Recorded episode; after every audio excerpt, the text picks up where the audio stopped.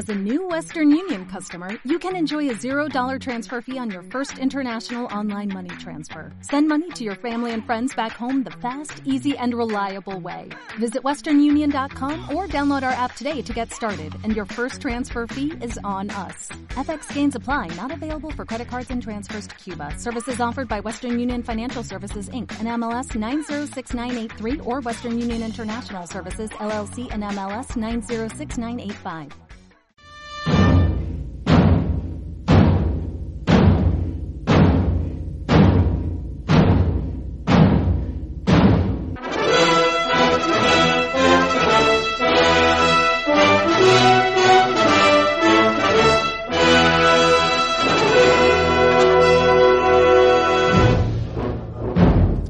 Varios fueron los emperadores de Roma.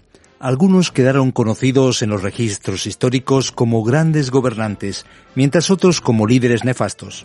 Unos estuvieron décadas en el trono, otros tan solo unos pocos meses. Entre los que dejaron mejores recuerdos estuvo nuestro personaje de hoy, Marco Aurelio.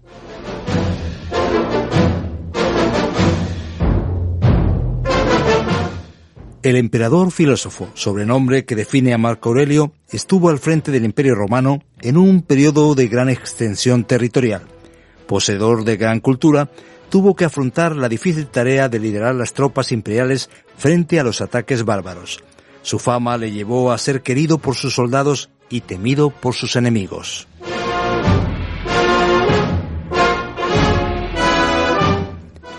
Para explorar la figura de este famoso emperador y aclarar diferentes datos de su historia, contamos con la colaboración de Shai Shemer. ¿Qué tal, Shai? ¿Cómo estás? Muy, muy bien hallado, gracias. Hablamos de enigmas de la historia y hablamos de Marco Aurelio. ¿Cuál es el origen del emperador Marco Aurelio y cómo llegó a estar al frente del Imperio Romano? Cuéntanos. Marco Aurelio es heredero de Trajano y Adriano, y aunque son eh, personajes que podríamos en sí mismo desarrollar toda su vida y toda su biografía, tenemos que decir que entre ellos tenían una organización de, podemos decir, de privilegios, y este se considera, así lo llaman los historiadores, el último gran emperador, gran emperador de la dinastía hispánica de los Antoninos.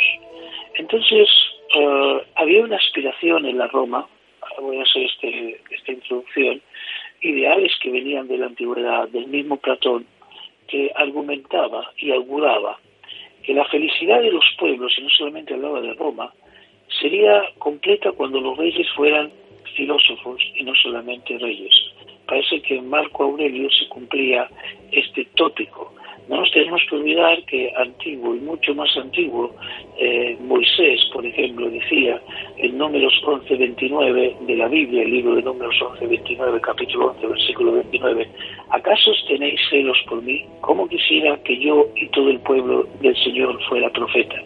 ¿Cómo quisiera yo esto? Es decir, mientras un pueblo muy antiguo decía que lo mejor sería que el mandatario y el pueblo sean profetas, en la Roma lo decían de otra manera, que el mandatario sea principalmente un filósofo. Bueno, vemos dos dimensiones eh, desde dos perspectivas, pero que todos buscaban el bien de los pueblos. Y en este caso, la unión de los conceptos de la filosofía juntamente con los poderes de Estado. Así que Marco Aurelio Antonino Augusto, llamado el sabio o el filósofo, nace en el año 121 y muere en el año 180 y fue emperador desde el 161, que fue eh, este hasta el año de su muerte en el 180.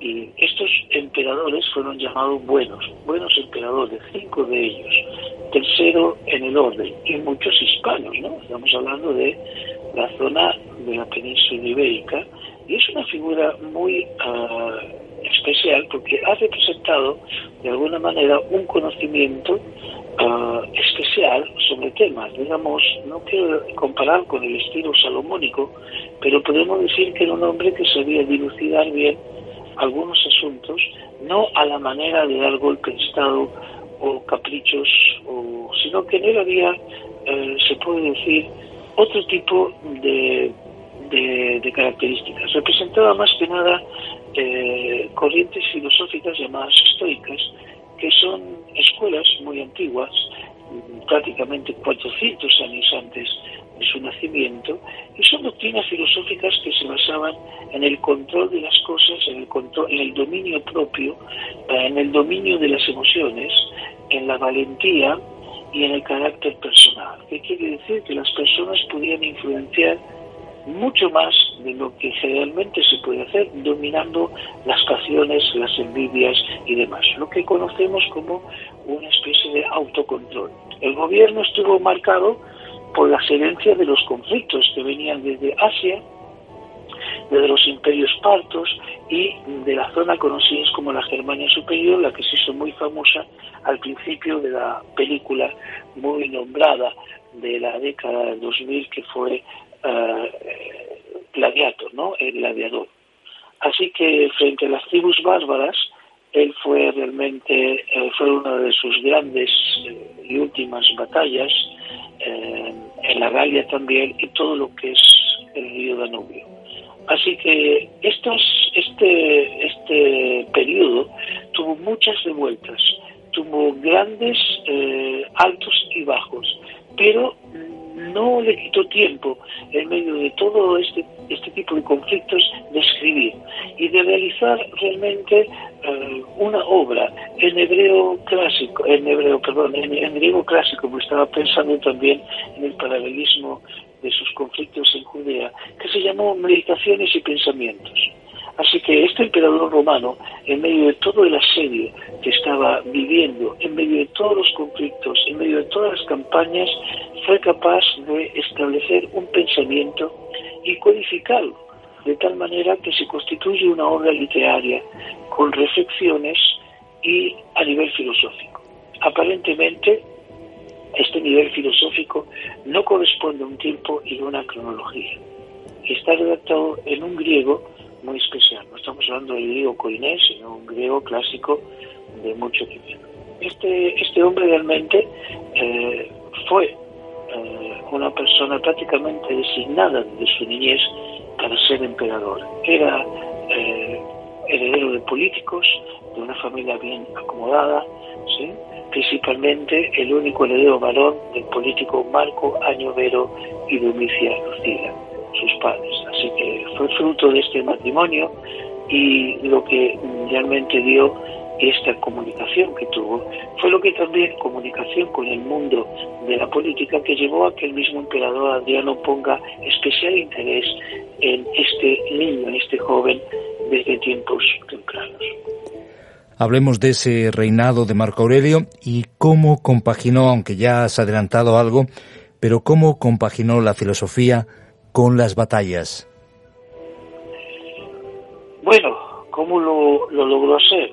Marco Aurelio asciende al trono cuando, cuando va muriendo su anterior eh, padrino, Antonio Pío, y Marco Aurelio aceptó el trono con la condición de que también su amigo Vero y él fueran nombrados conjuntamente emperadores augustos. Así que la insistencia mm, de Marco Aurelio en tener una coparticipación, ya vemos esta distinción como emperador, sino que quiso realmente eh, motivar lealtad y delegar responsabilidades. La sucesión conjunta pudo haber sido eh, debido a que Marco Aurelio en su sabiduría se dio cuenta que necesitaba contar con la experiencia y con el apoyo y el talento militar que tenía Vero, algo necesario para el tiempo que le tocó vivir.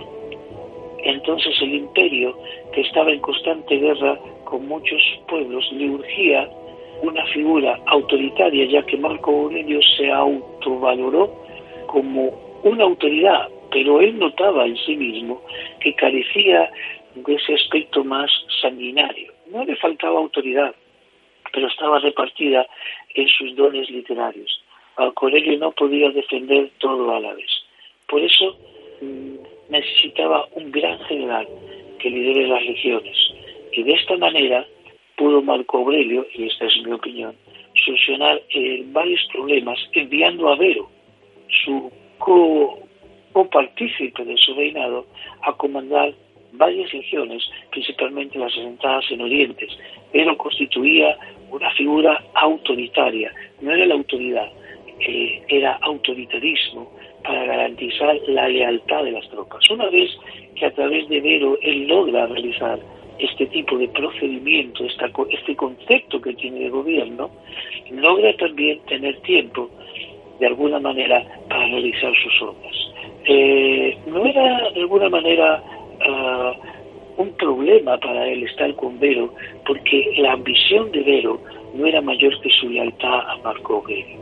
Por esto, esta maniobra le salió muy bien y Vero se mantuvo leal hasta su propia muerte en el 169.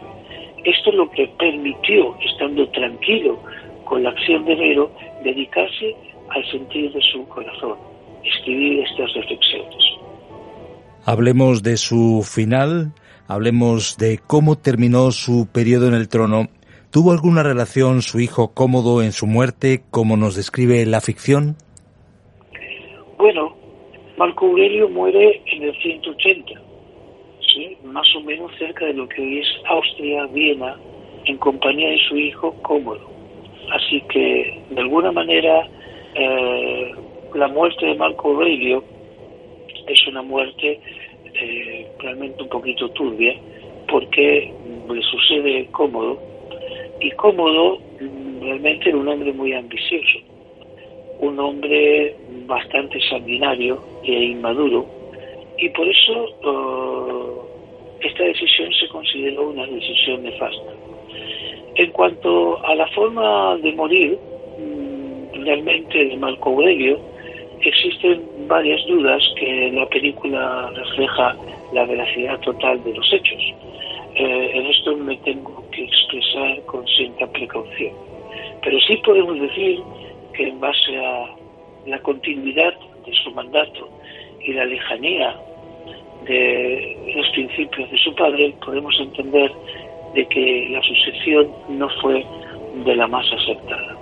De esta manera llegaron muchos a la conclusión de que Marco Aurelio, que fue capaz de asegurar un nivel en el imperio único, a pesar de esta situación, se presenta su muerte como una tragedia eh, causada tal vez por las ambiciones de poder de su propio hijo, Cómodo, el cual eh, hizo que el imperio comience a entrar en especulaciones, principalmente especulaciones que Cómodo va haciendo crecer con arreglos de privilegios de su guardia pretoriana, la cual comienza a crecer como una especie de gestapo dentro del imperio, lo que Marco Aurelio basaba todo en la lealtad, Cómodo lo basa en prebendas y sobornos.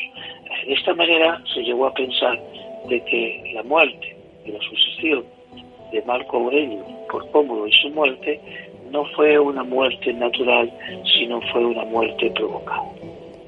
Hablamos de Marco Aurelio, hablamos del emperador filósofo, pero ¿qué lecciones aprendemos de la vida de nuestro personaje?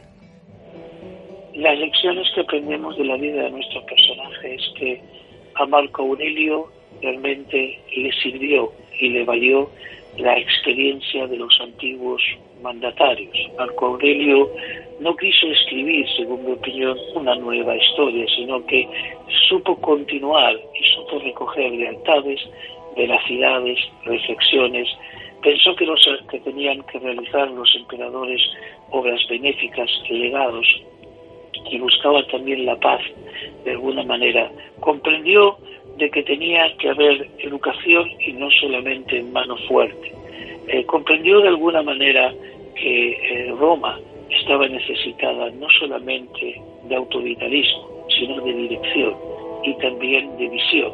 Marco Aurelio fue un visionario y su época fue una época, a pesar de los conflictos, que queda con legado. El legado del emperador no fue realizarse solamente una estatua propia y quitar la cabeza del emperador anterior y colocarla en su lugar, sino sus reflexiones, su legado, sus enseñanzas, que no dejaron discípulos ni siquiera en su propio hijo, le valieron entrar en la historia como un emperador sabio. Las lecciones que nos deja esto es que, a pesar de que el sistema no permitía demasiados personajes como Marco Aurelio, sabemos que aunque la excepción no hace la regla, aquí la excepción dejó una impronta en la historia de Roma. Muchas gracias, Shemer, una vez más por acercarnos a un personaje y a un momento singular de la historia. Gracias por estar con nosotros.